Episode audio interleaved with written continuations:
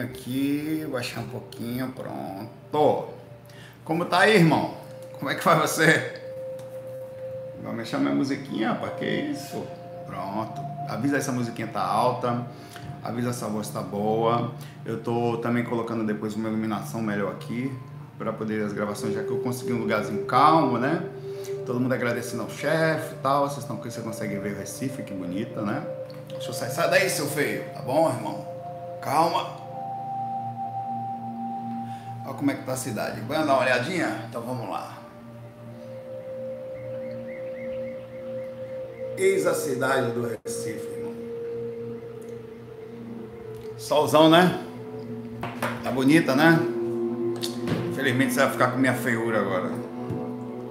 Quem mandou? Seguinte. Tô com várias perguntas aqui. É... Antes de mais nada, relatinho. Pergunta: onde andei no relato no umbral? Ah, bicho burro da miséria. Eu ia perguntar para vocês, adivinha aonde andei? Aí eu ia perguntar, eu falei onde andei no umbral. Falhato falho da miséria, meu irmão. Eu ia perguntar, volta, finge que eu não falei nada. Adivinha onde andei? Fora do corpo? Era isso aí que eu queria ter falado. Certo, no umbral, meu irmão. Mas não foi tão pesada. Foi, é, foi assim. Eu estava num lugar onde um grupo de espíritos, eu estava lá fora já, meio que. Ali eu despertei a consciência. Por que motivo eu não sei. Eles fizeram, Saulo, você é músico, né? Sou, vamos ali que a gente vai te mostrar um negócio. Eu falei, não, não vou não, velho. Não, vamos, vamos que a gente vai mostrar. Eram os caras do Umbral, velho. Eu, não, velho, não, porque eu vou, eu vou ver se eu faço um amparo aqui. Não, não, não é que negócio de amparo todo dia, não. Você vai com a gente hoje. Aí eu, tá bom, vamos pra onde? É um show. Eu falei, não, você é doido, velho. Vou andar num Brau, num show, não vou. Vai, vai com a gente. Eram uns caras que me levaram num show de rock, num Brau. Você fala, Sal, podia ser de funk, de pagode, não, era de rock. Tinha uns era gente pra miséria, gente pra caramba, no meio do umbral, eles queriam me levar lá, fica tranquilo, cara, como é que eu vou num lugar desse? Eu falei assim, vão me assediar, não, aqui ninguém mexe com você não, tá com a gente. Realmente eram uns caras de, sabe, aquele mesmo estereotipo existente aqui, jaqueta, uns tinham moto, os caras com um negócio de couro, na né? mesma coisa, cara, mesma coisa. Vai com a gente, ninguém mexia comigo. E eu fui lá com os caras. Eu falei, meu Deus, velho, que merda que eu tô fazendo aqui. Eu devia estar tá com os mentores, aceito proposta desses caras, eu devia estar tá fazendo amparo. Aí eu fui lá. O, o ambiente era assim. Por isso que eu queria falar esse relato. Não era um umbral, era, era exatamente uma festa como a gente enxerga aqui. Com o diferencial que eram todos espíritos e não pessoa, era muita gente. Não tinha nem espaço. É como se você estivesse num show que você tentasse, por exemplo, você tá aqui, você não consegue ver dois metros de gente, um mar de pessoas, você fica perdido. E eu naquele buraco lá, tentando ficar lúcido, tentando despertar o processo. Aí passou um tempo e eu falei, velho, eu vou me embora, eu vou sair daqui. Não, você não pode ir embora, você é perigoso. Eu falei, irmão, irmão, eu vou me embora e tem uma coisa que eu tenho que você não tem. Ele o quê? O corpo, meu irmão. Aí eu fechei os olhos assim, botei a mão assim, fechei os olhos e apareci no corpo. Ah, quer dizer, voltei pro corpo, né? Aí ele, ele ficou preocupado, que bonitinho, né? O cara tava no umbral comigo, me levou para um, um, um, show existente lá. Era uma, prestei atenção às vezes nas harmonias, na música, mas sinceramente não consigo me lembrar de muita coisa. É, é, é normal por causa do ambiente. E o mais legal foi que na hora de retornar ele ficou preocupado, ele ficou preocupado comigo na ida. Ele realmente tomou conta de mim, tá? E ficou preocupado comigo na volta. E na volta eu tirei onda. Porque, velho, você acha que eu vou passar por cima de alguma coisa, velho? Por enquanto eu tenho corpo e voltei pro corpo. E é isso. Bom, vou começar o FAQ de hoje aqui. É, é,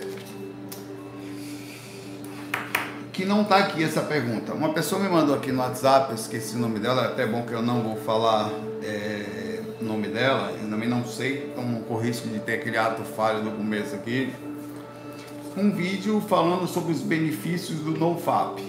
Que eu já tinha falado isso recentemente, é você não se desgraçar, você não ir para o banheiro, você acabar.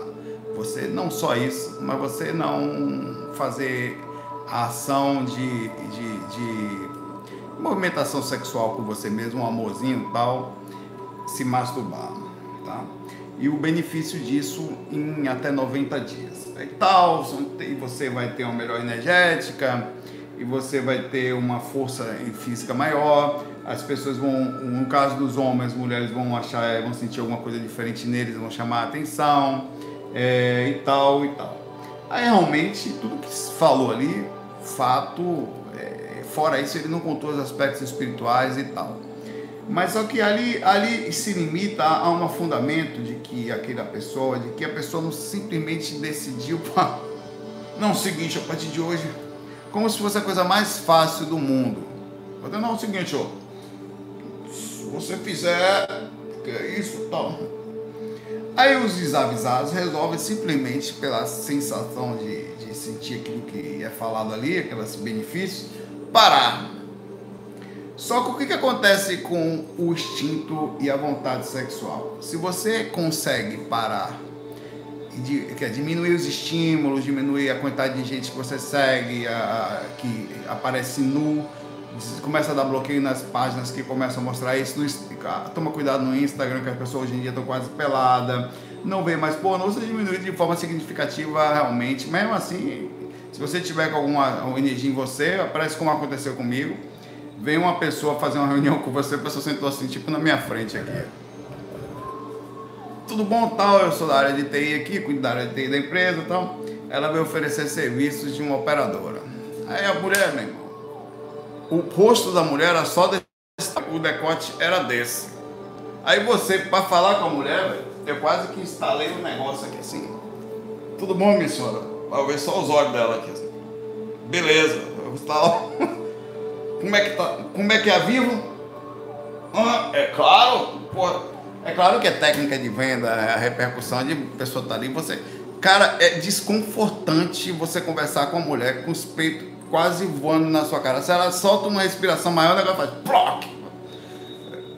É, é desconfortante. Mas a ideia é aquela, porque você, você quer manter a seriedade, o, o profissionalismo, o direcionamento nação. Mas você não consegue. Por mais que você feira, até porque você fala assim, olha, é o seguinte, Desde criança, a primeira coisa que eu fiz, eu não sabia falar, não sabia andar, foi agarrar os peitos da minha mãe. Então é um negócio quase que, que, que você parava para pensar. Que visceral, mamãe, né? Mas aí, aí você, por que, que eu estou falando isso? Por que, que eu estou falando isso? Porque você chegar para uma pessoa e falar, não faça no FAP porque você vai ser benefício, uma pessoa que está com a testosterona alta, e não só, porque isso também pode não ser estudo, mas uma repercussão de, de os estímulos existentes hoje em dia, o jovem com a vontade, com as idealizações que não se mudam só porque você quer, ah, tal.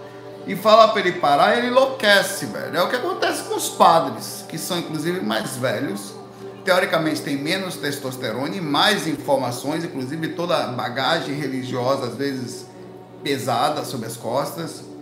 E ele não consegue, alguns deles, não são todos, obviamente, pelo amor de Deus, alguns deles, por causa do celibato, se perdem a ponto de sabe Deus o que, né? E sem contar que não estou falando só de agarrar, mas estou falando no sentido de, de. Você acha que, que esses caras assim, não se aguentam, pedem desculpa a Deus, não vai para o banheiro para descarregar isso? Porque isso é uma descarga. Se você não consegue controlar ela de forma canalizar, de forma a sua consciência ser superior ao seu corpo, você vai se atormentar. Então é importante você ter um direcionamento de modificação de hábito paulatina. Não é tão mágico assim fazer um vídeo de 5 minutos e falar os benefícios do NoFap. Se você parar, você vai ficar mais forte, a mulher e você daqui a pouco está ali praticando um negócio que é quase andando nas portas do inferno ali. Não, não vou, não, não vou, não posso ver. Você está assim, cabeça baixa, passa o passarinho, você não pode ver passarinho cagar, você já fica excitado. Não é assim. O procedimento é uma alteração comportamental calma. E aí, com essa mesma calma, você vai se sentindo melhor, tá? Você vai entendendo que o dire... aquilo, aquilo realmente. E é verdade, tudo é verdade. Quando você realmente para de gastar energia, você fica, é, fica mais forte. É, independente dos benefícios existentes também de, de eventualmente você ter uma relação, ou isso pela questão da próstata e outras coisas, você tem também os benefícios de, por outro lado o pensamento fica mais reto, se você não é atormentado pelo sexo durante o dia, você consegue se concentrar mais, é uma questão lógica isso. O sexo tira a atenção da gente, o sexo tira, coloca você ficando meio louco, ele controla a sua personalidade. Agora não é tão simples assim você chegar a ponto que ele só falar, ah, vai conseguir amanhã, não vai.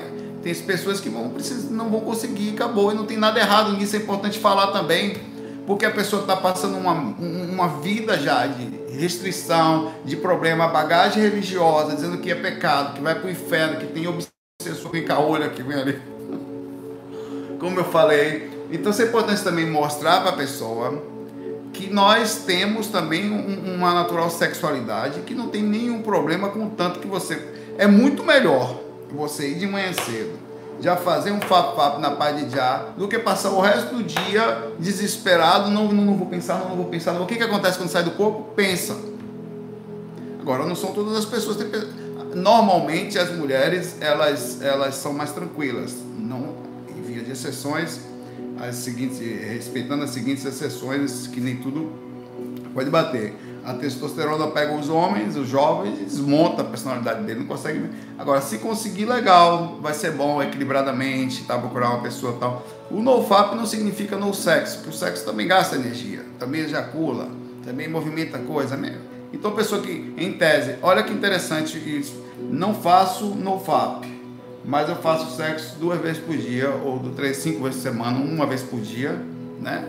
Você está fazendo exercício físico, você está se movimentando, não tem problema, é saudável, então tem um disparate energético é, é, de informação também na coisa aí, tá?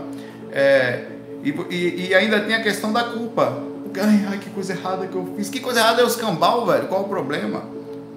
No sentido geral. Se você não tem problema, tá? Ao mesmo tempo, se você conseguir controlar essa energia a ponto dela não modificar seus pensamentos durante o dia, não precisar vendo filme pornô o tempo inteiro, não precisar dizendo, se controlar perante pessoas que se colocam no Instagram e você não conseguir olhar aquilo, ou pessoas que vêm na sua frente fazer uma reunião com os airbags quase voando, você ficar na paz de já e não ser controlado por aquilo, tá ótimo já, tá tranquilo.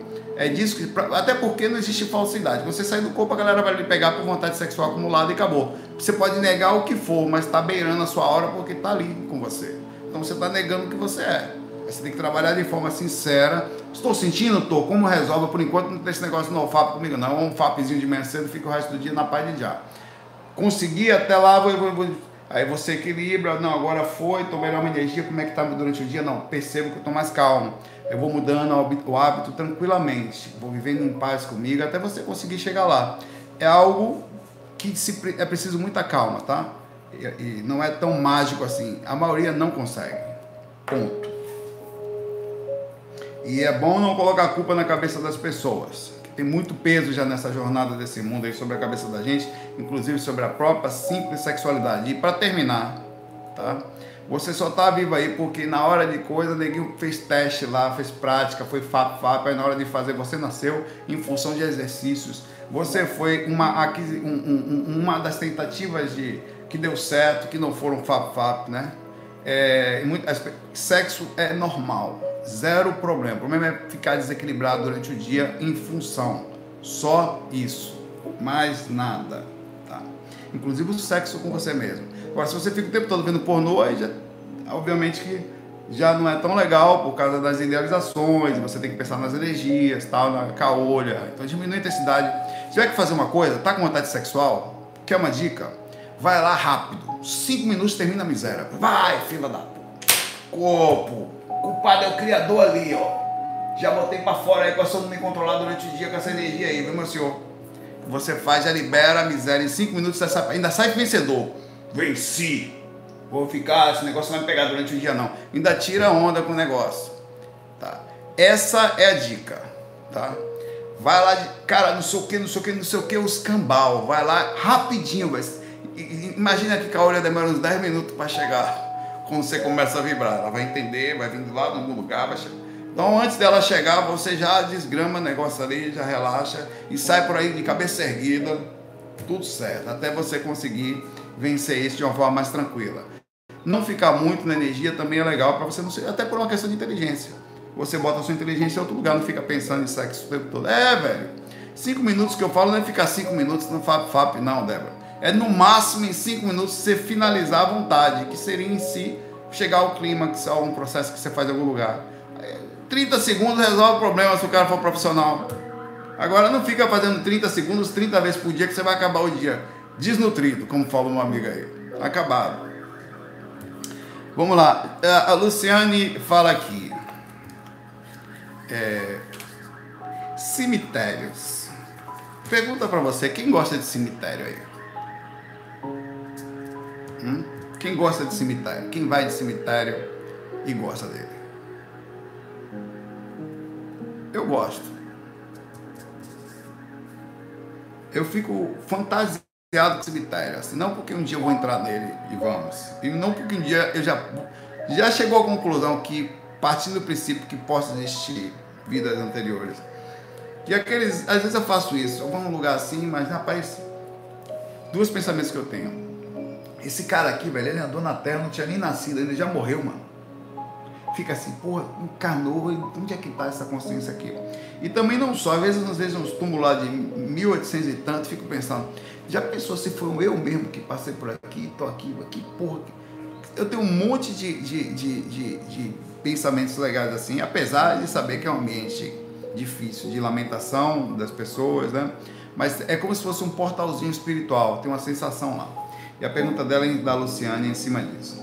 O que você acha de pessoas que se sentem muito à vontade em cemitérios? Acho que são lugares de muita paz, bons para meditar e refletir.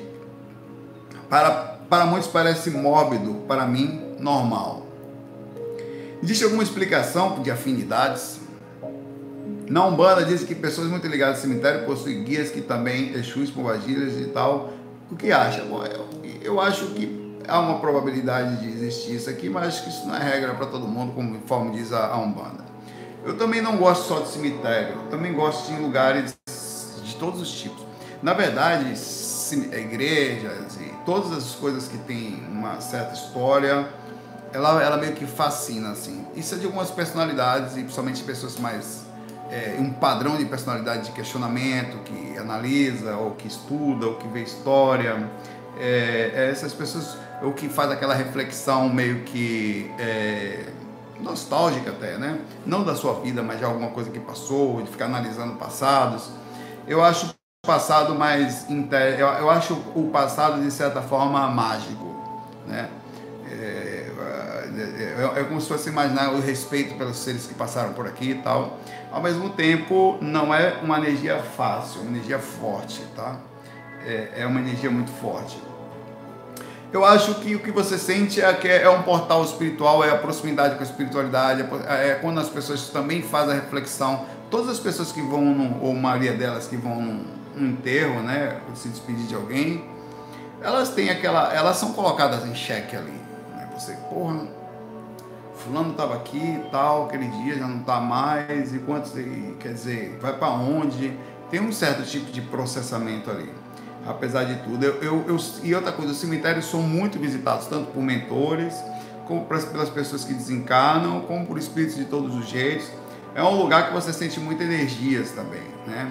É, e eu acho que também é um lugar, em tese, mais ou menos respeitados pelos espíritos porque mesmo os caras que desencarnam ali, obviamente que tem aqueles que não respeitam, mas eles é um portal, é uma chegada, então é um lugar meio que meio santuário assim, né? É, apesar de haver também muita vampirização e pessoas no plano astral presas em caixões, é um portal, é um lugar onde todo mundo que os espíritos e as pessoas respeitam, porque é uma chegada. Você passou por um cemitério, o cara desencarna, pensa, e você vai passar por um, né? É, é um lugar de, de, de, de, reflexão. Eu acho que é isso que a gente sente, é uma mistura de posicionamento psicológico e energético. A gente, eu sinto isso. Eu, é, muitas vezes eu, eu, eu, já fiz um FAC, acho que foi o FAC 237, não tenho certeza. Quando a, a Bibi desencarnou, eu fiz um FAC lá.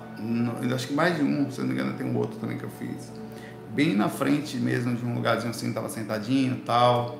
Se vocês forem ver lá, tem um FAQ lá, e eu, eu, falo inclusive disso, é um momento assim, né? E é isso. eu acho que não tem problema nenhum. A sensação tem gente que tem uma energia um pouquinho mais forte, tem gente que tem a questão ao posicionamento psicológico sobre o lugar, então a, se arrepia em espírito tal. É, Bibi foi a mãe de criação, uma da, assim, foi a pessoa que criou, a Natália tem a mãe e tem essa Bibi que criou ela desde a infância. É, então, para ela é como se fosse uma mãe, né? E foi muito amiga minha, assim, tratou muito bem. Eu vi fora do corpo algumas vezes já. É, eu não vou contar porque tem algumas coisas bem pessoais aí que ela, enfim, que realmente eu vi, aconteceu, é, aconteceram, foram algumas coisas, assim, a preocupação dela, né? Mas isso é uma questão do projetor. Aí você começa a sair do corpo, você tem uma coisa que você vai saber, coisa da sua família, tá? Uhum. Uma outra pergunta da Ivanilha. Abraço aí, Luciane. Essa vontade é normal, tá? Muita gente sente ela. É uma mistura de você mesmo com as energias existentes. É um posicionamento psicológico mais leve. Tem aqueles que são um pouco mais fortes por causa da, do direcionamento da morte, trauma da própria morte. A morte sempre me fascinou, porque desde pequeno, quando eu comecei novinho, né? É, as saídas extracorpóreas, ela sempre foi algo que me deixou meio pensativo conseguir conversar com aqueles caras. Então, imaginar que aqueles caras que a gente conversa lá passaram por ali sempre foi uma coisa meio fascinante para mim. É... E Ivanilde Pérez fala: Saulo, nosso encosto sai de férias com a gente? Que pergunta da moléstia, meu irmão. Aí o Vanilde estava pensando para sair de férias, já recebeu o 13 terceiro, o, o, o, o 13 terceiro, né? O, o, a, o salário de férias que é um em um terço né? Quis falar um terço para o décimo terceiro. Tudo bem, tá ali no terço. E ela está preocupada para onde ela vai, se o encosto vai com ela, irmão. Né? Se o encosto tem que pegar também, sai para os Estados Unidos, não vá agora nesse momento para o Irã, não, para o Oriente Médio, nem para os Estados Unidos também não é bom. Mas ela tirou o passaporte, como funciona, né? Ou vai ficar em algum lugar. Ela também agradece aqui meu chefe aqui pelo fato de ter me deixado gravar aqui, né?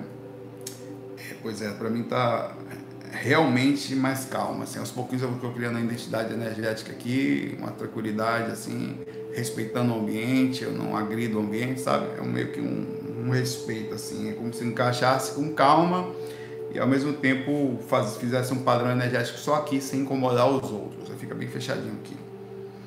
É... Olha, eu também viajei e, e também pensei nisso eu acho que eles podem até ir com a gente, se for o caso, mas eles vão seguir as regras dos ambientes existentes lá, dos países ou dos lugares que forem.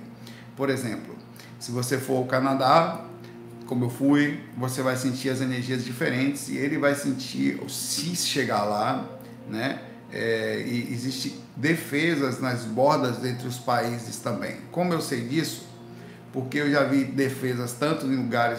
Já estava voando no astral certa vez. Tá certo que pode ter tido algum tipo de associação no retorno, eu estava conscientíssimo no ambiente em que eu fui, de, eu fui obrigado a descer, não me pergunte como, eu desci e tinha uns caras, dois caras na entrada de um lugar que era para outro, uma borda de um país. Eu contei sobre isso. E naquela borda de país, eles perguntaram, eles viram quem eu era, sabiam quem eu era, fizeram uma análise energética ou coisa parecida. Na época eu fiz análise fosse de sangue ou coisa parecida, mas não foi, foi associação isso. E, enfim, eu passei. Então existe algum controle de borda, não quer dizer que eles dividem por borda, não. Mas existe algum controle energético dos seres que vão e voltam. Eu não estou dizendo que existe uma borda como existe aqui no planeta. Mas existe algum, alguma observação do que está passando ali. Aí eu, aquilo me fez pensar na época, não sei se foi dimensão, eu, eu achei que foi borda de país, eu também queria deixar isso bem claro, que foi só uma experiência que eu vi, não deve ser levada em consideração por você como, ó, oh, é assim. Não, pelo amor de Deus. Eu vi assim, só pode ter sido um monte de coisa, inclusive associações em cima de associações. Eu viajo e tal, e na hora de o cérebro lembrar, ele lembrando dessa forma. Mas eu percebi que existia uma, um monitoramento sobre de quem estava passando não por uma questão de nada, é uma questão de proteção sobre espíritos ruins mesmo, para não ter uma bagunça energética naqueles determinados ambientes. Pode ter sido até um portal dimensional. Eu estava saindo de uma dimensão para outra, tinha um tipo, existe portas que fazem isso porque muitas vezes você vai precisar passar por essas portas pela dificuldade de modificação de padrão. Eles vão para aquele lugar com espíritos específicos, ou em viagens, ou em ônibus e carros, eu não sei como é que funciona, eles passam pelos portais. É mais difícil você ter um controle mental de todo o processo, eu penso. Por isso que tem isso. É, eu pensei, será que os espíritos, então, quando vão viajar, imagine a situação, você está saindo para viajar, até porque você tem que pensar o seguinte: o espírito não consegue ficar na dimensão troposférica o tempo inteiro. Tá? O que é dimensão troposférica? A primeira frequência astral, muito pesada, é aquela que a gente eles têm acesso ao corpo físico, visualmente. Então, imagine que você arruma a mala, vai para o aeroporto, entra no avião. O espírito não necessariamente está ali com você. Ele pode ter deixado alguma coisa. Você chega no Canadá, em algum lugar, ou sei lá, na Austrália, que, por exemplo, não está pegando fogo agora, também não é um bom lugar para ir, infelizmente está acontecendo isso com esse, esse, esse país muito legal. E aí eu penso, o seu encosto que você tem, você tem um espírito, você está na Austrália e o seu encosto ficou no Brasil. Até então, ficou na dimensão astral do Brasil. Se ele pensar em você, ele iria imediatamente correr quase 14 mil quilômetros só por ter pensado em você? Seria tão fácil assim? Olha o pensamento que eu estou fazendo em cima da sua pergunta. Você saiu de férias do Brasil tinha um encosto. Nesse momento, seu encosto ficou no astral, estava em num dos momentos que pede o contato com você. Certo? Você andou quase 14 mil quilômetros, até a circunferência dela vai dar 13 mil, alguma coisa. Você foi lá para a Austrália, quase do outro lado. Não, do outro lado, exatamente do outro lado da Terra, do planeta. Se eu encosto só pensar, cadê meu amigo? Ele não estava nem sabendo. Né? Será que ele tem a capacidade de imediatamente desconectar-se nesse. Ah, cheguei. Ah, você está na Austrália. Você acha que é só pensar e chega? Hã? Eu acho que não. Como que eu penso que eu acho que não? Posso até estar errado, não tem problema, é só um achismo. Porque quando eu estou fora do corpo, não é sempre que, mesmo equilibrado, apesar de que eu tenho um corpo, tá? eu tenho a capacidade de ir para onde eu determinar, determino. Às vezes acontece, depende da dimensão. Estando eu na terceira ou quarta dimensão, isso facilita de forma considerável. Estando eu, pensemos, na dimensão física, eu mal consigo voar na dimensão troposférica. Não sei se você conseguiu, se você lá. Eu mal consigo voar na dimensão troposférica. Na dimensão troposférica, pensamento não é exatamente na teoria como você imagina que é. Ah, pá, não. Existe um processo mais próximo do físico, onde tem uma força física para que a coisa aconteça. Por isso que é muito relativo o que vai acontecer. Pode ser que você saia de férias e sofra menos alteração, e pode ser até que o espírito chegue. Ao chegar no ambiente, ambiente diferente, energia diferente, tudo ele também vai sentir dificuldade de identificar a ponto de encostar na sua hora. Várias coisas estão embutidas aqui, várias perguntas vão ficar no ar. É muito difícil responder isso com precisão. A teoria, alguém vai falar, lógico que vai com você, o espírito só vai pensar e vai chegar. Na prática, não é isso que eu vejo fora do corpo. Você já teve a oportunidade de sair na dimensão astral, na troposférica? Já tentou voar? Ah, eu não sei que dimensão estava, tá. Imagine que normalmente se sai na segunda, onde já se voa com alguma tranquilidade, mesmo assim você cai. Pula aqui que eu quero ver. Sai do corpo e pula da janela para você ver o que, que acontece com você.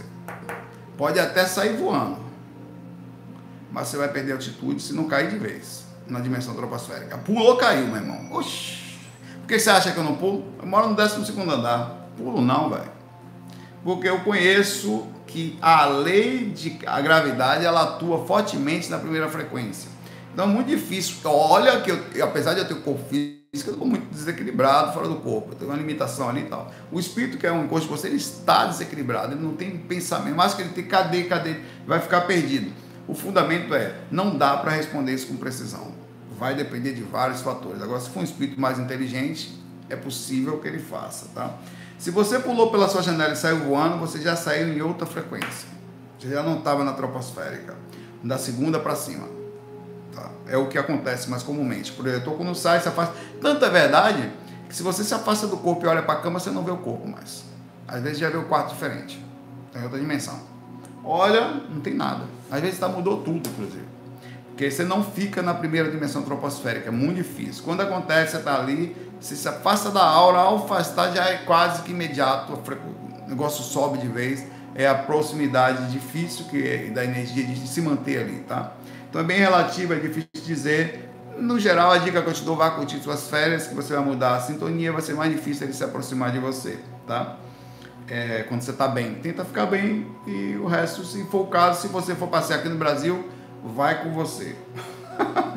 é gás garantido. Não, vou ficar aqui pela cidade mesmo, vou ficar em casa. Então vai ter um amiguinho com você de férias ali, aproveitando você, perturbando. Inclusive, mente parada é um problema. Né? Você fica em casa, tal, não sei o que, tal, não foi. E ali você pode ser um problema também. Pode, em vez de você ter uma boas férias, você ter um terror, que aí você densifica um pouco mais, o espírito se aproxima de você e bota para quebrar. Por isso que é importante você aproveitar as férias de comprar e curtir, ficar de boa, entrar na vibe e você sai da frequência e melhora a situação. Se não, a tendência é ter um pouquinho mais de aborrecimento uma vez que a sua mente não está tão ocupada. A gente é assim, abraço aí para você. A Lara Croft faz uma pergunta para mim, daquelas de botar para quebrar. Laila Croft. Quase a Lara Croft do Raider. Saulo, vi uns vídeos seu em que você fala que o tipo de alimentação não interfere no espiritual. Eu acho que eu não falei isso com precisão, mas se eu falei, eu vou alterar agora. Você ainda pensa assim? Não. Sem nenhuma vergonha na cara. Pergunto que para mim é visível a diferença no que faz quando me alimento no mais Eu já falei isso diversas vezes, eu gostaria de repetir pela simples é, é, seriedade do que é mudar. O que, que significa mudar? É não ser mais a mesma coisa em determinada situação. Isso é vergonhoso? Nem a pau. Vergonhoso é manter-se sempre no orgulho e nunca mudar. Vergonhoso, em tese, se você tivesse que fazer uma análise sobre a vergonha e comparar a vergonha sobre uma atitude, é você chegar para uma pessoa e falar que ela não, não, não muda nunca. Isso aí, assim, se tivesse que determinar vergonha sobre atitude de alteração ou não alteração, seria mais a proximidade de ser, ser rude. Então, se eu falei, eu estava errado. E eu não tenho nenhuma vergonha de falar isso. Inclusive, por esse motivo, as coisas que eu falo aqui, você precisa sempre questionar. E às vezes discordar de um ponto não é, e de outro não é nenhum problema. Que você não pode, é, ao discordar de um ponto de outro, é falar, ah, isso não é só comigo, isso, qualquer coisa na sua vida. Denominar toda a personalidade da pessoa como não mais valesse a pena, não vale nada. Ah, você não, isso não. Isso aí você está fazendo um julgo raso. É o que a maioria das pessoas fazem. Na verdade, isso é bem uma atitude bem comum no mundo. Você faz mil por cento tal perfeito. Aí você erra um, aí pronto, não presta mais. Não é bem por aí que a banda toca.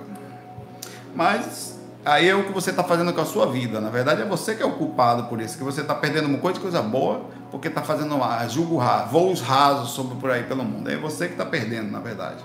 Outra pessoa pede só a sua presença, mas sinceramente, está perto de uma pessoa que só faz bater, qualquer, só quer o bem bom, quando fica mal ele vaza, não é bem um amigo, né? Na verdade, você tinha ali assim alguém que te sugava. No momento que ele achou que não dava mais, ele vazou. Então, fez parte. É, a alimentação interfere, interfere muito. O corpo é, é, Muita gente, inclusive, vai falar: você é o que você come. Não vamos ser tão intenso assim. Porque você não é só o que você come, você também é o que você vibra, tá? É, mas a alimentação é parte da situação, de, daquilo que você coloca dentro do seu corpo, da, da habitação que você tem temporária sobre ele, de como ele vai interferir na, na sua vida, na forma como você, estando no físico, é, atua. No caso, é, se você está levando um corpo mais pesado, se você está comendo ah, sem se preocupar, e não só. O direcionamento também de alimentar-se em função consciencial. Como assim? Uma coisa é você se preocupar com o seu corpo. Bom, legal. Mas ainda assim uma atitude egoísta. Como assim? Apesar de positiva, é egoísta. Você está pensando em você. Não, porque eu preciso comer melhor, porque eu tô com gordura no fígado tal. Super positivo tem que ser, tem que ser feito assim. Tá certíssimo.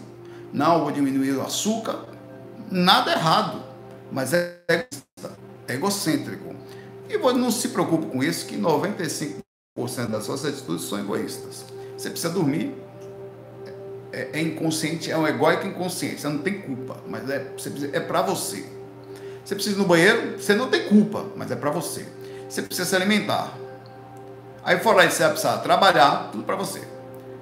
É, namorar, tudo para você. Comprar algumas roupas, se cuidar, então, 95% das coisas que você faz são egoísmo e o padrão inconsciente. Não tem, não tem nada errado, nada. Mas é importante entender que é uma atitude sua. Então, querer comer coisas melhores para que você habite melhor é uma atitude inconsciente positiva. Mas é um egoísmo, é só seu, é egocêntrico. Pertence a você.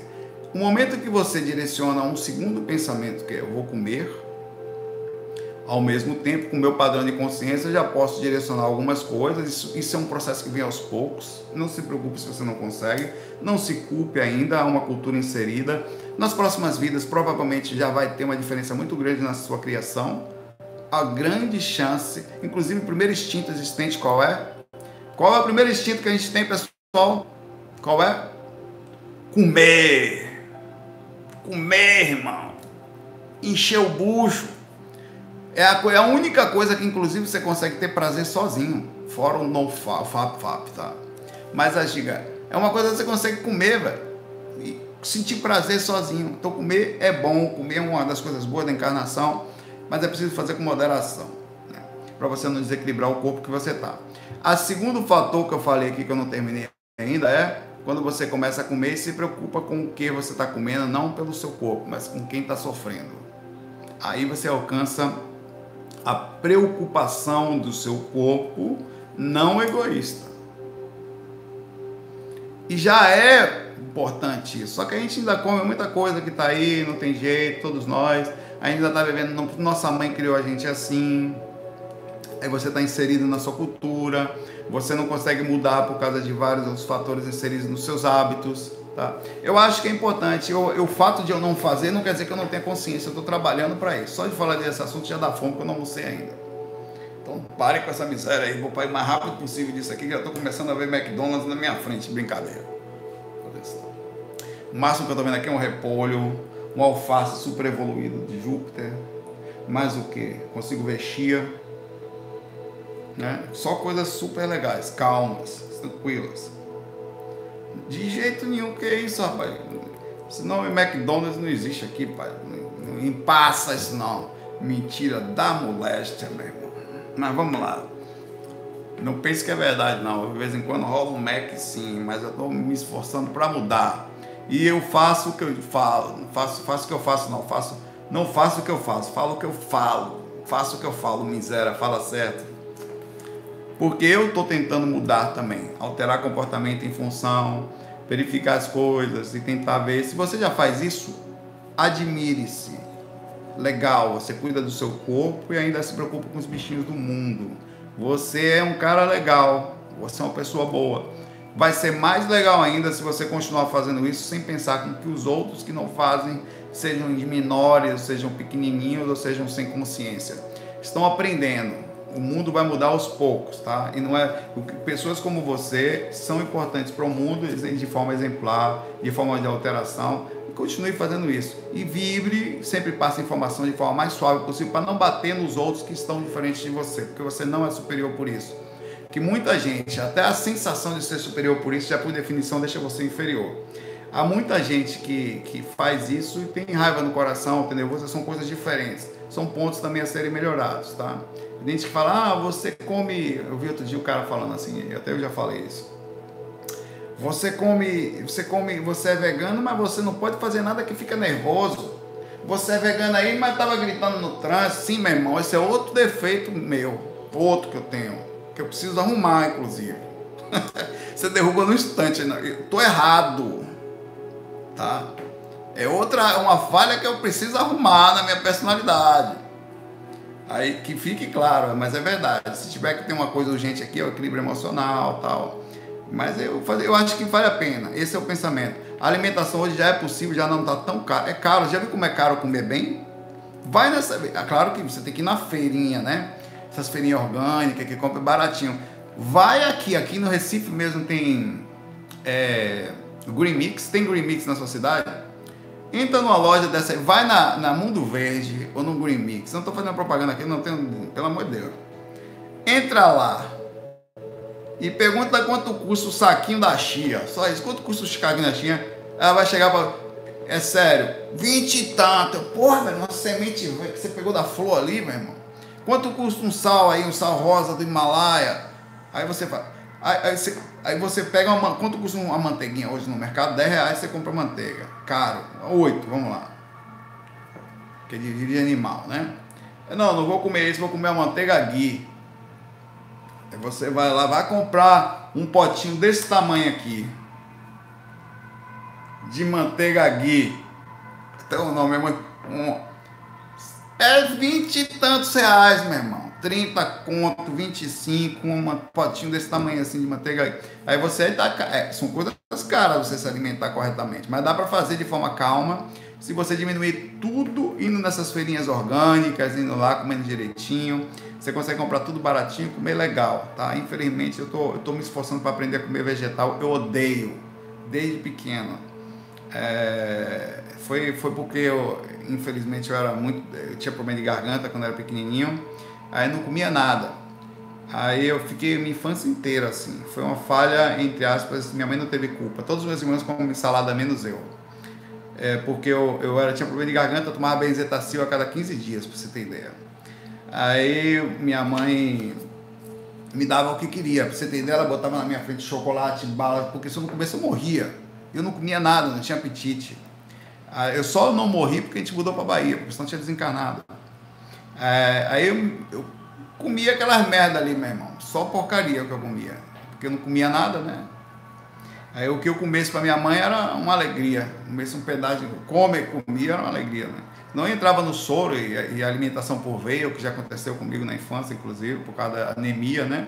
Eu, eu tinha, a minha anemia era tanta que eu não comia, eu não comia nada, que eu não cresci. Que a verdade era para ser o tamanho do meu irmão André, que tem quase 2 metros, meu irmão. Eu tenho 1,76, 75, 76, porque sou o menor dos meus irmãos por causa disso. Patrick tem 1,80m e pouco. O André tem quase 2. Os bichos estão tudo lá nos infernos, meu irmão. Só eu que sou esse anão desgraçado aqui. Mas é isso aí. A alimentação vale a pena. E com, se eu falei isso, lá, lá, uh, o Lara Croft do Tomb Raider, eu estava errado. Tá? É, e não é vergonha estar errado, não é vergonha mudar. Não tenha vergonha de mudar. Além da alimentação, desse tópico aqui, o que fica aqui de aprendizado é não tenha vergonha de dizer mudei, não tenha vergonha de dizer eu estou diferente, não tenha eu era, estava errado, não tenha vergonha, isso não é vergonhoso. De, pode, pode quebrar isso aí logo, isso é uma cultura errada, tá? De alterar, de pedir, mesmo que alguém fale uma, é, tranquilamente, cara de pau, mudar é importante. Valeu? E mude os seus hábitos alimentares se for necessário, se você descobrir que, que, que é possível, tá? Mude, altere, de forma a você não viver só para ter um corpo melhor e uma consciência coletiva. A Márcia Souza manda aqui pra gente um abraço para Lara Craft do Tom Berraider. É, Saulo, eu de olhos fechados não vejo nada. Não vejo nenhum problema aqui, Márcia.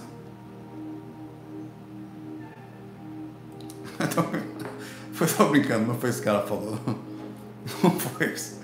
Eu de olhos abertos, tô brincando, eu, eu teria perguntado dela. Tá saudável, tá bem, obrigado. Próxima pergunta, tá, eu acho que tá tudo bem aí com você. Eu consigo ver talvez umas. Ela não falou isso não, pessoal. Ela falou o seguinte aqui. Eu de olhos abertos não vejo nada. Aí realmente já começa a ficar preocupado. Então, oferecer. O que, que você indica? Ó, oftalmologista, olhorologista para você. Não basta fechar ela, tô brincando, vou acabar. Eu de olhos abertos não vejo nada, mas basta fechar os olhos para dormir que começam os tormentos na minha mente, minha tela mental. Esse é o fato. Eu tava brincando com ela aqui. Márcia, me ame.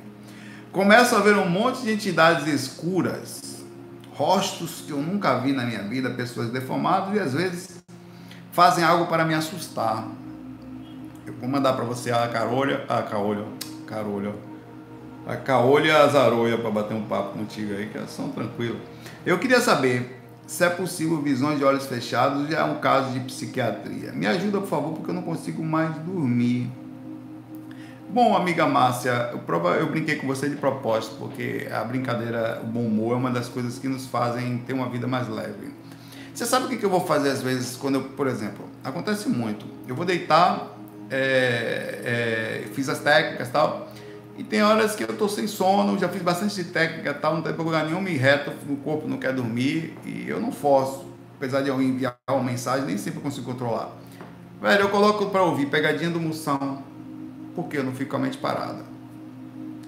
E eu quero o meu corpo relaxando, eu não fico pensando um monte de coisa, o corpo relaxando, eu durmo rápido, porque eu estou com a mente focada numa coisa. A dica que eu vou dar para você é o seguinte: é, faça as técnicas, feche os olhinhos, ainda que você veja as coisas ruins.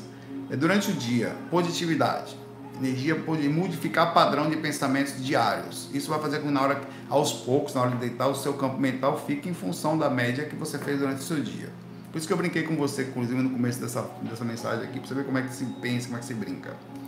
É, se você não quiser ver uma besteira, você vai ver um documentário. O documentário me deixa mais alerta. Por exemplo, eu vou assistir uma biografia de, sei lá. Aí eu boto muito para ouvir isso, às vezes, às vezes em inglês, para treinar inglês. É, quando eu quero prestar mais atenção ainda, né? Aí por isso que eu acho que uma coisa que suaviza para assistir, uma coisa que você gosta, que vai deixando você ficar em paz, algo que vai acalmando seu coração, vai ser uma, e, vai, e você fica focada, a mente fica focada num, numa coisa que vai que toda vez que você dá risadinha, ou você acha engraçado. Às vezes eu tô quase dormindo, ouvindo moção, começo a rir, né?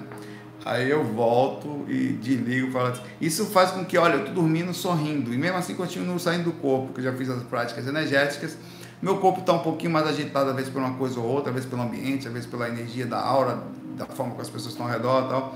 Então, às vezes eu mesmo, aí por esse motivo eu não tenho mais jeito, eu faço isso. Quando eu preciso dormir logo, por exemplo, já é uma hora da manhã, eu estou acordado ainda, então não tenho muito mais tempo, vou, vou acordar de sete, seis e meia, eu vou acordar talvez às seis e seis horas. Eu vou me lascar, tenho cinco horas de sono só, tá? Coloco uma coisa legal, tem gente que põe os fax, aí o cara falou aí que a voz de Saulo dá sono. Não sei onde esses caras tiram isso. Talvez por isso que eu durma comigo mesmo. É, você precisa ouvir algumas coisas na hora de dormir, tá? Faça isso. Pensa positivo durante o dia, faça as técnicas na hora de deitar e em seguida põe um fonezinho de ouvido, dá play em alguma coisa que você gosta muito, que te deixa feliz ou leve, que não que, o máximo possível, e aí você vai conseguir ficar melhor. Pode ter certeza que eu estou lhe falando. Você vai dormir bem. E como você está numa faixa boa, nos momentos que você está começando a fechar os olhinhos, você vai ter, provavelmente ter um, vai para um lugar melhor ou ficar com uma vibração melhor. Se sair do corpo, sai melhor. Tá? É, e não tem problema, em algum momento eu chego, tiro o fonezinho mesmo, tiro, percebo, o som está muito forte, eu tiro o fone e fico ali sentindo aquele som forte, deixando, ficando conectado no centro da minha cabeça, né? Que a hora que eu entro no ponto X, o corpo vai embora, eu fico. Isso é um costume, você vai ser um padrão que você vai também fazendo com você. Você precisa entender que é possível ser feliz com, inserindo positividade na nossa personalidade ou diminuir os padrões de pensamentos ruins. Isso é uma vibração que você está. Seja encosto do lado, ou seja uma faixa que você acessa, provavelmente massa é um padrão que você tem carregado em você durante o dia. É por isso que na hora de deitar os pensamentos orbitais vão ficar ao redor de você. Pensamentos orbitais é aquilo que você plasmou na sua aura durante o dia e vai na hora que você fecha os olhos você vai ver parte daquilo. Não há outra. Você está falando que sou eu que penso isso? Estou falando que é a vibração que você tem estado.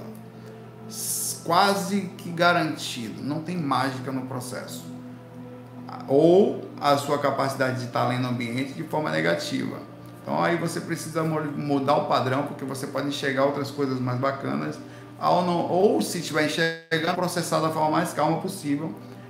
Ou se você não quiser processar, não quiser ver, faz o que eu falei, coloca uma coisinha, sai da sintonia e vai-se embora sem perturbação da, da barulho energético ou de alguma coisa rolado, tá? Abraço aí para você, Márcia. É, Toninho pé de banquinho. Toninho pé de banquinho, pergunta aqui. Saulo, Pergunta ligeira sobre projeção. Quando estou em projeções e retorno para o meu corpo, Consigo rememorar bastante coisa, mas sempre que estou em projeção e me disponibilizo para o amparo, não consigo rememorar nada. Hum. Quer dizer, quando você anda lá pelo umbral dos toninhos pé de banquinho que você gosta lá, ah, você lembra de tudo, né, safado? Mas ao fazer uns amparos, você não tem lembrança de nada. Sei. Me lembro somente até o ponto em que eu fui puxado para realizar um amparo. Sabe por que isso acontece? Sei. Porque as lembranças de coisas mais densas são mais fáceis. Amparo, você sutiliza suas energias. Amparo, você tem que ter esse padrão, vai vindo aos poucos. Os mentores vão ajudando você a rememorar. Vai continuando fazendo, tá? É, é, os amparos, às vezes, é, você faz ele, por exemplo, muitas vezes eu lembro do amparo, mas não lembro do que eu fiz depois. Eu sutilizei. Eu venho vindo, eu vindo, eu vindo, termino doar energia, eu, a, a, a, seta sobe assim. Aí a rememoração fica comprometida, tá?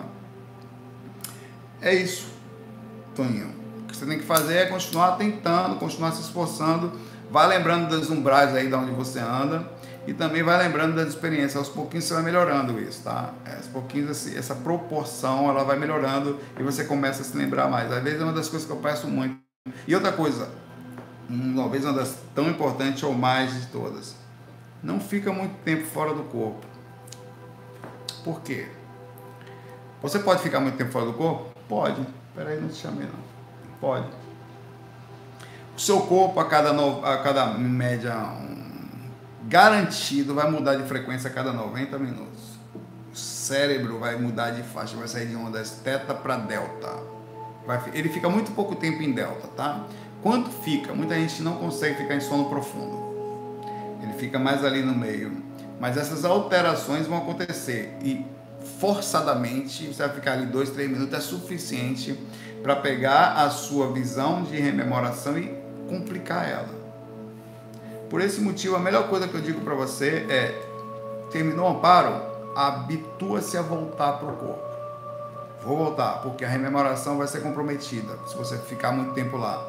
O corpo não vai conseguir processar. Então, o que pode estar acontecendo é isso: você está ficando muito tempo fora do corpo, é, acostuma-se a pensar no retorno. Eu sei que não quer voltar, tal, mas é a única forma de você se lembrar, ou uma das poucas garantidas. Se o mentor falar para você volte, volte.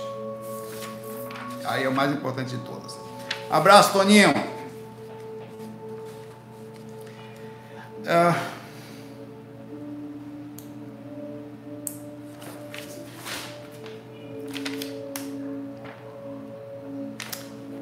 Pessoal, é o seguinte, eu vou pegar essas perguntas todas aqui. Uma, duas, três, quatro, cinco, seis. Eu vou deixar para amanhã.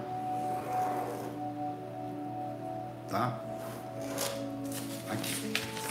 Essas seis aqui separei, eu vi riscando de aba 4 toda aqui, conforme eu vou falar. E vou ler duas perguntas de ontem, que sobraram.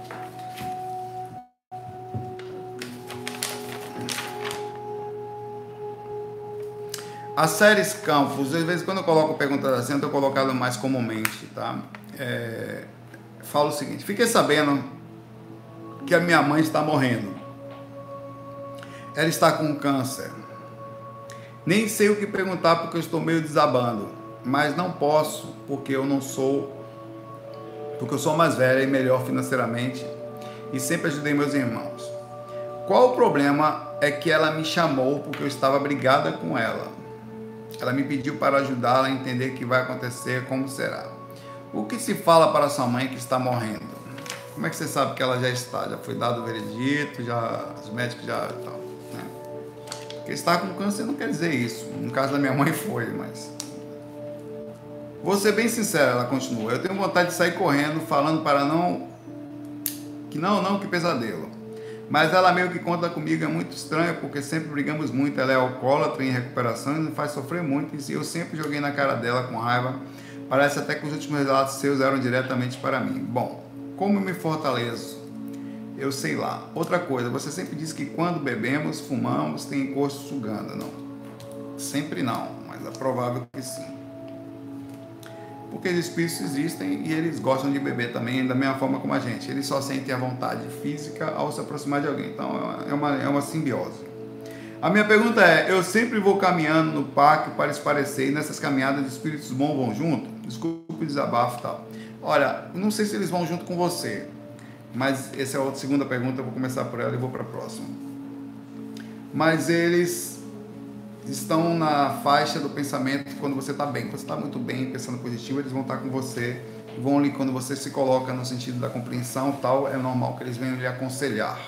Então, suas reflexões muitas vezes são seguidas dos seus mentores e espíritos legais, que assim como os ruins vêm, ou ruins entre aspas, vêm por causa para tomar uma cachaçinha e tal, também tem os mentores que estão sempre perto de pessoas que querem crescer. Sobre a sua mãe. Bom, é muito normal uma pessoa estar no momento que ela encontra ah, nessa possibilidade ou a real saída da encarnação, que ela tente arrumar as coisas pendentes. Inclusive é louvável. Se ela não conseguiu durante a vida, é uma coisa, tá, deveria, mas quem é a gente para julgar quem é que vai fazer as coisas, meu irmão? Cada um tem seu caminho aí, né? Ela está tentando agora, antes tarde do que nunca. Inclusive, uma das coisas que você é falado sempre, se tiver que arrumar uma coisa, arrume quando está aqui em curso, porque se você for pendente, vai ter que voltar para responder aqui, de alguma forma ou de outra. Então você tem que entender que apesar dos problemas existentes, uma vida de complicações que eu não consigo ver aqui, que está muito além das minhas, eu sei como é, a sua mãe está tentando fazer a coisa certa. O que beira a sensação para você de que ela só te chamou porque está assim e tal, porque precisa e tal. Mas mesmo que assim seja, ela pode contar com você. Você é alguém que você está do lado, entendeu? Ainda que você não tenha sido o melhor relacionamento possível, sua mãe conta com você. O contrário também existiria. Com toda a situação financeira que você disse ter, se você estivesse doente, não adiantaria de nada. Você contaria com as pessoas ao lado, com a sua mãe, com seus irmãos, ainda que talvez não fosse o melhor relacionamento possível. Talvez por orgulho você não chamaria sua mãe ou alguém, e muitas pessoas fazem isso, elas defiam por orgulho e não têm a capacidade de falar: olha, poxa, tal. E...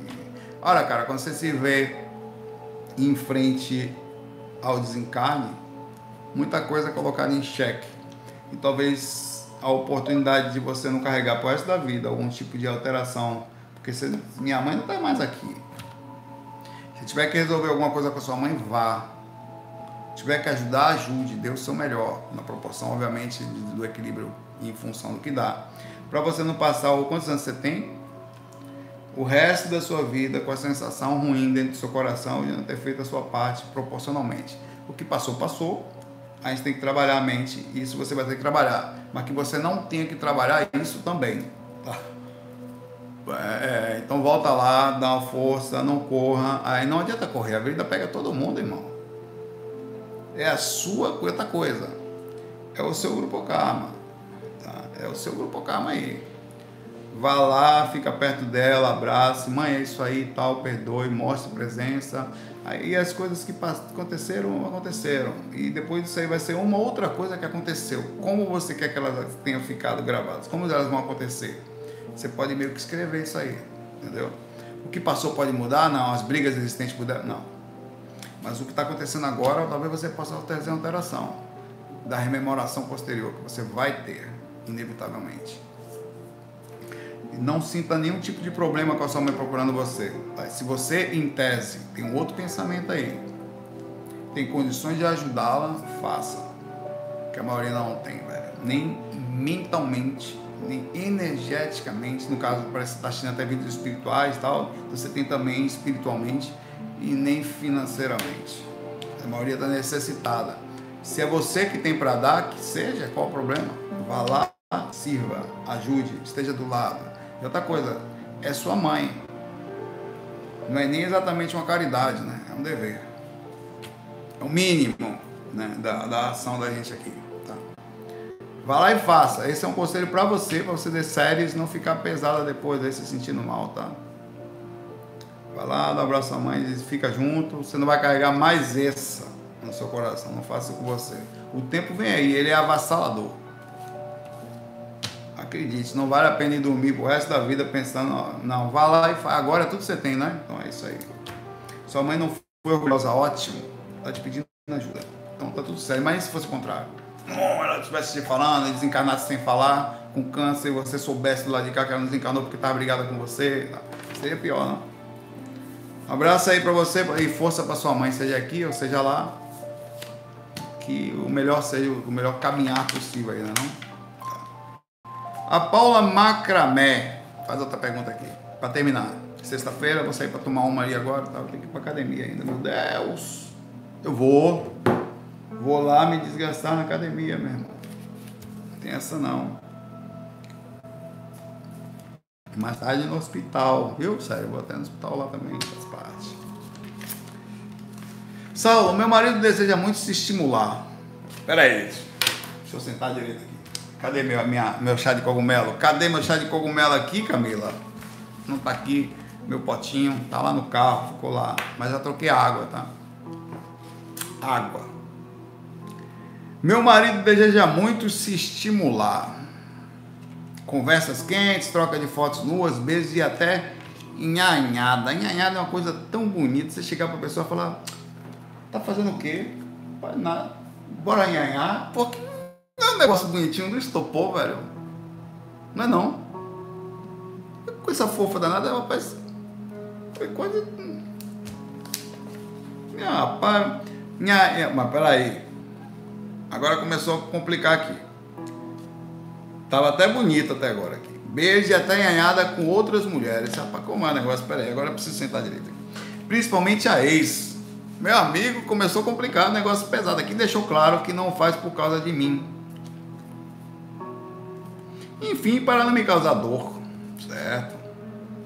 Mas que gostaria muito de não me causasse nada. Sinto muito mal por, por impedi-lo. Por impedir Sinto-me, ela falou. A pergunta é: Eu adquiro karma por aceitar essa fidelidade forçada, sabendo que de certa forma estou impedindo parte das experiências sexuais. O que mais sensato seria me afastar, deixar o livre para viver tais experiências? A galera já está assim, mas é o quê? Não consigo liberar o open Open bar, ela fala assim. Mas rapaz, tu é uma mulher muito evoluída, Paula Macramé.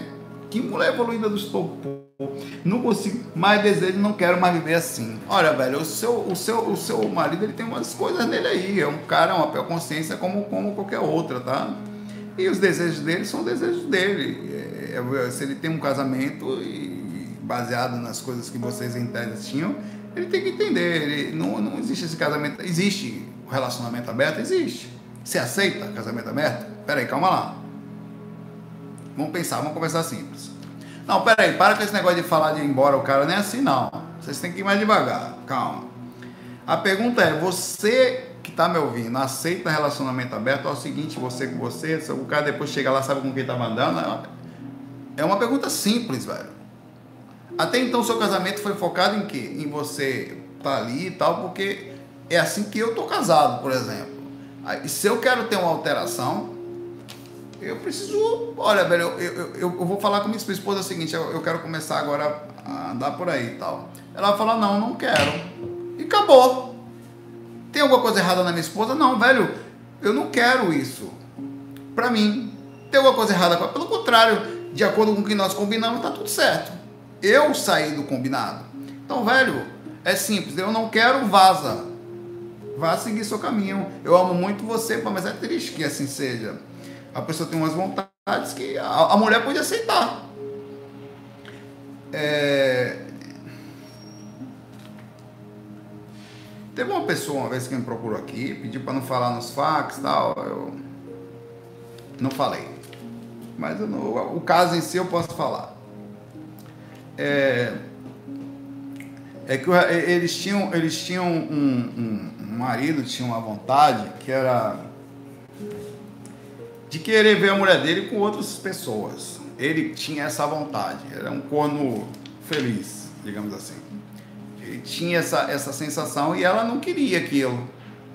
E ela, ela, e ela chegava e falava, então, eu falava, olha, você não é obrigado a aceitar isso, é a mesma coisa. Você não é obrigado a aceitar uma situação como essa, né?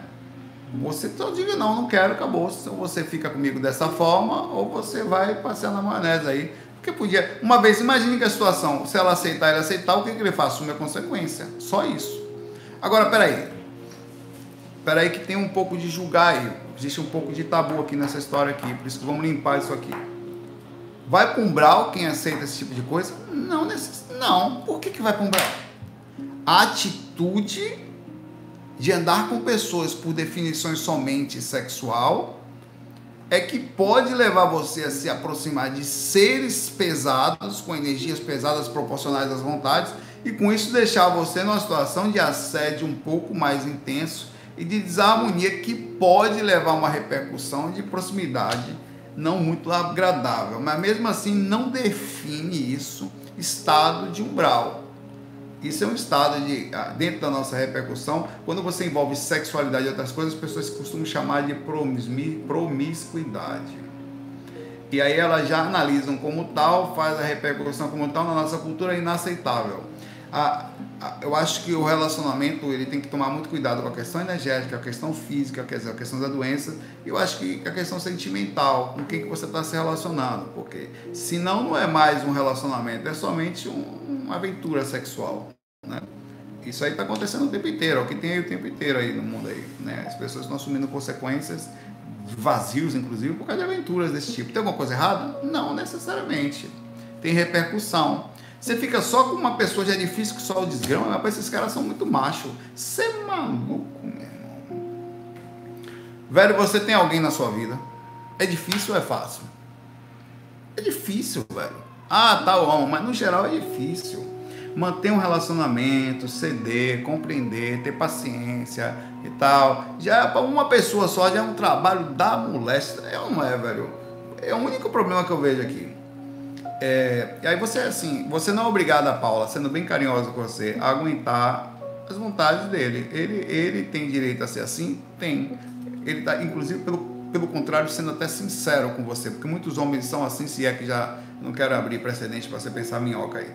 Eles fazem, ou muitas pessoas fazem e nem falam para o companheiro, quer dizer, já há uma traição aí, né? Há uma quebra de contrato, que aí gera, gera karma, gera energia negativa, gera repercussão espiritual, gera um monte de coisa é, gera quebra de honra, e, e, a quebra de honra gera a quebra de, derrubada da, da posicionamento moral, e automaticamente você pode ser mais facilmente assediado. Quanto menor a sua moral, mais fácil você pode ser assediado. Nunca falei disso.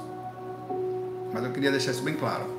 Quanto menor a sua capacidade moral, ética, de ser honesto, de ser sincero com as suas palavras, olha, olha o que eu estou falando. Eu não estou falando que você tem várias pessoas erradas, eu estou falando que você enganar os outros é errado. Mais a sua capacidade de passar por acesso. Espíritos não respeitam pessoas sem posicionamento moral, porque eles conseguem ver a gente por dentro. Quando eles observam você, eles vejam logo grosso, isso é grosso. Eles pegam logo, jogam na sua cara de cara, já, já, já, já, eles já colocam você numa posição de esse eu não respeito. É imediato.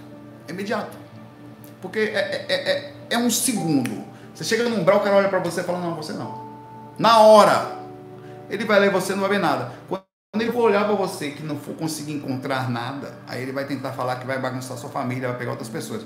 O posicionamento de moral diminui o assédio consideravelmente, porque o espírito passa a não conseguir mais acessar você e colocar culpa na sua cabeça.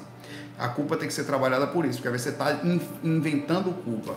Mas sobre isso aqui é o seguinte: é difícil porque você ama a pessoa, quer ficar perto, mas você não tem que se sujeitar a isso. Não tem. Acabou. Respeita tal, o jeitinho dele, ele tem direito, é, com erros e acertos, ainda que você se sinta mal, mas de alguma forma ele sentiu, o coração dele mudou, ele tinha aquilo vontade, ele vai negar? Até que vai trair? É melhor não, né? Que assuma essas coisas. É o seguinte, tem que botar na fala, vai lá, eu quero. Às vezes ele pode até falar, não, vou mudar por sua causa. Aí você está num problema, né? Mas você vai continuar sentindo essas coisas? Por minha causa, não, meu irmão. Vai curtir seu caminho aí. Vai lá, sei lá, ver o que você sente e tal. Porque não pode você se botar em, em, relação a alguém. Não pode. Libera o caminho, vai ser feliz, velho. Vai, enfim, vai, vai fundo, sem problema. Não julga. É o caminho da pessoa. Tá? O difícil é não julgar porque você tá junto. Porra, você disse pra mim. Tem isso também. Você disse para mim que a gente já está junto, que a gente casou, agora você faz isso, essa jogada de consciência, ela, essa, essa medição, ela vai existir. Mas se você quiser o pensamento correto, as pessoas, elas são o que são, às vezes por induzir da, da, da sociedade, de forçar, de ter filho, tal, não sei o que tal, elas seguem um caminho meio que na, na juventude, meio que forçado. Mas quantas pessoas casam, velho, e, e, e têm vontades homossexuais e não falam por causa da sociedade? Quantas? O que está certo e o que está errado? Ele se esforçar a vida toda por causa da visão da sociedade. Isso é uma outra história da situação já. E ficou casado ali no padrão normal, uma mulher, normal entre aspas, aceitável em tese na cultura e não sei o quê. E passou a vida toda com aquilo ali. É, o cara tá a vida toda preso dentro. A, a, a avó era assim, a mãe é assim, os amigos são assim. Ele nunca vai dar, eu sou assim porque tem vergonha, porque é desmoralizante. Tem gente que se mata, velho porque a vergonha é tanta que ele, a preocupação com os outros é imensa, então por isso que a gente tem que mudar nosso julgo. Às vezes estão fora da nossa compreensão o que é felicidade para um, do que é para outro. Às vezes você já é infeliz porque esse cara tem esse tipo de desejo do seu lado. Essa pessoa tem esse tipo de desejo do seu lado. Então você tem que, de forma muito carinhosa, libertá-la para que você mesma possa depois encontrar uma melhor satisfação, encontro com você mesmo. É triste, porque a gente ama muito, mas é a única forma de encontrar respeito, equilíbrio e até felicidade para com você mesmo. Né? É isso aí. Bom, galera, é o seguinte, sexta-feira vamos sair para tomar uma, quem vai comigo ali embaixo, ó. Vou sair andando por ali, ali a Avenida Agamenon, quase não sei, Agamenon Magalhães, a principal avenida aqui do Recife. Aqui é o Shopping Rio Mar, onde eu vou daqui a pouco fazer lá também, onde eu gravei de vez em quando. Lá embaixo, aqui é, é um lugar chamado Brasília Teimosa, no Recife, turismo agora. Tá? Essa parte aqui ainda tem algumas casinhas assim, mas dizem que já está tudo vendido, assim, não sei o que, vai ter um, um dos lugares mais caros do Recife em breve, enfim, é essa coisa certo e errado, não vou entrar nisso. Lá para baixo é Boa Viagem. Atrás dali, daqueles prédios lá, você dá um mergulho lá, é um portal dimensional. Senta na água, fica um pouquinho, quando aparece um negócio meio escuro do lado, o tubarão pega você, você, boa viagem, postral. Frum, lá. Mas é uma das praias mais gostosas que tem. A água é uma delícia, a água daqui é quente. Quentinha, assim, no sentido de você entra sem nenhum tipo de aquelas coisas geladas, tá? É super gostoso. Aqui é o rio, aqui é um braço de mar do rio Capibaribe, aqui, tá? O rio Capibaribe corta a cidade toda. Esse rio ele vem vindo, vai embora aqui para lá, animal. Aqui, aqui é a saída para o mar, né? Para lá. E corta a cidade toda aqui. Se você viajar de avião, você consegue ver o rio Capibaribe. Inclusive dá o nome do time do Náutico, Clube Náutico Capibaribe. Beleza? Tem uma música do Luiz Gonzaga que fala disso. Aquelas uma do Capibaribe, tá em Pernambuco tudo é diferente quem, quem, foi lá, quem, quem foi lá não quer voltar. Com essa música. Ah, é, meu Deus. E Luiz Gonzaga, muita gente não conhece. Um abraço aí pra vocês, galera. Fiquem na paz. Amanhã estão juntos aí. Amanhã eu vou gravar em algum lugar por aí, sábado, né? E vou pra academia. Chega. FOI. Até amanhã. Fui.